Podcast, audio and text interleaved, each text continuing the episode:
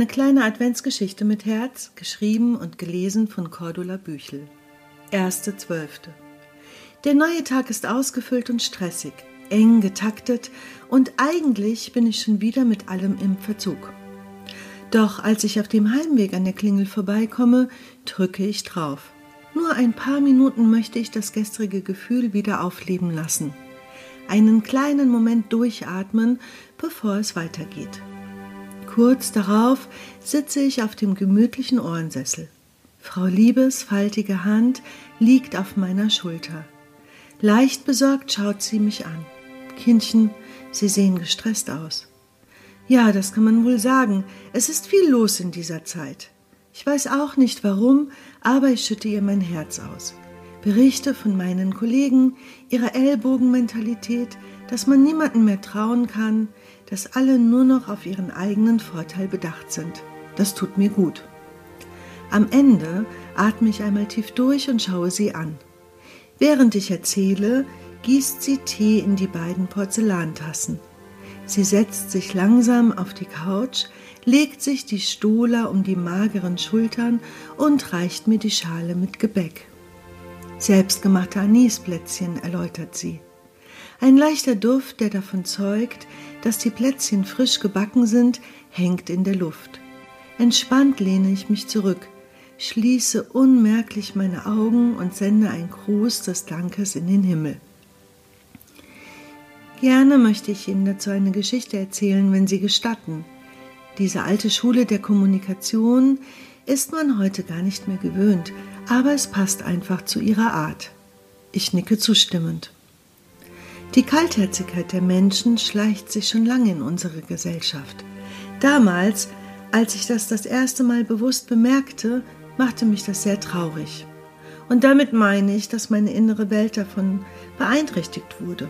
Es machte mich nicht nur traurig, ich war auch nicht mehr so ausgelassen wie vorher. Es hatte Einfluss auf mich und damit natürlich auf jede Handlung, die ich machte. Natürlich wurde mir das bewusst und ich wurde nachdenklich. Dann sagte ich mir, dass ich es selber in der Hand habe, wie ich mich fühlen möchte und dass ich mich von außen nicht so steuern lassen möchte. Ich wollte die Kontrolle über meine Gefühle behalten, doch das ist ja nicht immer so einfach und ich wusste nicht, wie ich das verbessern konnte. Bis zu jenem Morgen, der alles veränderte. Dazu muss ich ein wenig ausholen. Wir hatten zu dieser Zeit einen ausgesprochen schönen Hund, eine Rasse, die man nicht häufig zu Gesicht bekam. Der Hund war sehr lieb, aber auch groß und flößte den Menschen durchaus Angst ein. Meine Aufgabe war der morgendliche Spaziergang. Mein Mann, Gott habe ihn selig, übernahm die anderen. Ich liebte diese Spaziergänge, wenn der Tag anbricht und sich langsam zu entfalten beginnt. Der morgendliche Spaziergang tat mir gut und stimmte mich auf meine bevorstehenden Aufgaben ein. Eigentlich begegnete ich jeden Tag immer denselben Menschen, die stumm vor sich hin brütend, manchmal auch in ihr Handy plappernd, über die Feldwege gingen. Begegnung war eigentlich zu viel gesagt, jeder hielt einen unsichtbaren Abstand zueinander aufrecht. So als wolle man eher die Begegnung vermeiden. Eines Morgens liefen wir hinter einer Familie her in Richtung Feld. Die Sonne wärmte schon ein wenig und es breitete sich in mir eine innere Gelassenheit und Fröhlichkeit aus. Die jungen Eltern kümmerten sich rührend um ihr Kind, das sie vor sich in einem Buggy schoben. Als wir zum Feld kamen, verringerte sich unser Abstand und sie blieben stehen, um ihm ein buntes Herbstblatt in die Hand zu geben. Da erblickte das Kind meinen Hund. Wie heißt der Hund? fragte das kleine Mädchen. Hallo, guten Morgen, antwortete ich, lächelte ihn zu, musste mich aber gleichzeitig wieder um den Hund kümmern. Ausgerechnet jetzt setzte er sich hin und verrichtete sein Geschäft. Ich musste aufpassen, dass er nicht an den Stromzaun kam, der die Rinderweide umspannte. Wie heißt denn der Hund? fragte das kleine Mädchen erneut.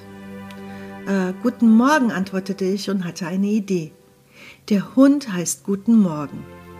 Das junge Pärchen sah mich verdutzt an, doch das Mädchen lachte glockenhell und rief Guten Morgen. Der Hund lief langsam zu ihr hinüber. Zögerlich erst, dann schon etwas mutiger, strich sie mit ihrer kleinen, zarten Hand über seinen Kopf.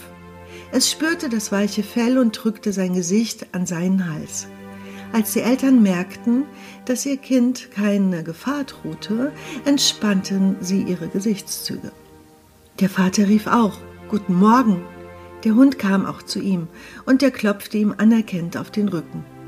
Mit den Worten Ich wünsche Ihnen noch einen schönen Tag verabschiedete ich mich und verließ die kleine Glückseligkeit mit einem Lächeln auf den Lippen. Ich spürte sofort, wie zwei kleine Wörter den Unterschied machten. Anscheinend sprach es sich herum, denn von da an rief es morgens aus allen Ecken und Enden Guten Morgen. Der Hund bekam eine Unmenge an Streicheleien. Mit der Zeit lernten wir uns alle besser kennen, tauschten uns aus, erzählten von unserem Alltag, unseren Sorgen und unseren schönen Erlebnissen.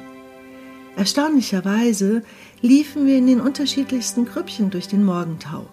Ob jung oder alt, das machte keinen Unterschied. Und wenn wir jemand Neues erblickten, luden wir ihn ein, uns zu begleiten. Eigentlich ist es ganz einfach, den Unterschied zu machen. Es kostet uns nichts.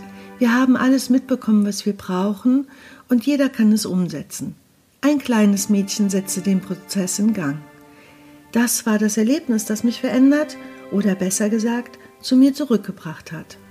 Ich verrate Ihnen auch gerne, dass der eigentliche Name des Hundes Jack war. Frau Liebe schmunzelt bei dieser Erinnerung. Sie nimmt die Teetasse und pustet vorsichtig hinein, bevor sie einen Schluck nimmt. Lange betrachte ich sie nachdenklich. Den Weg selbst in die Hand nehmen eine gute Idee.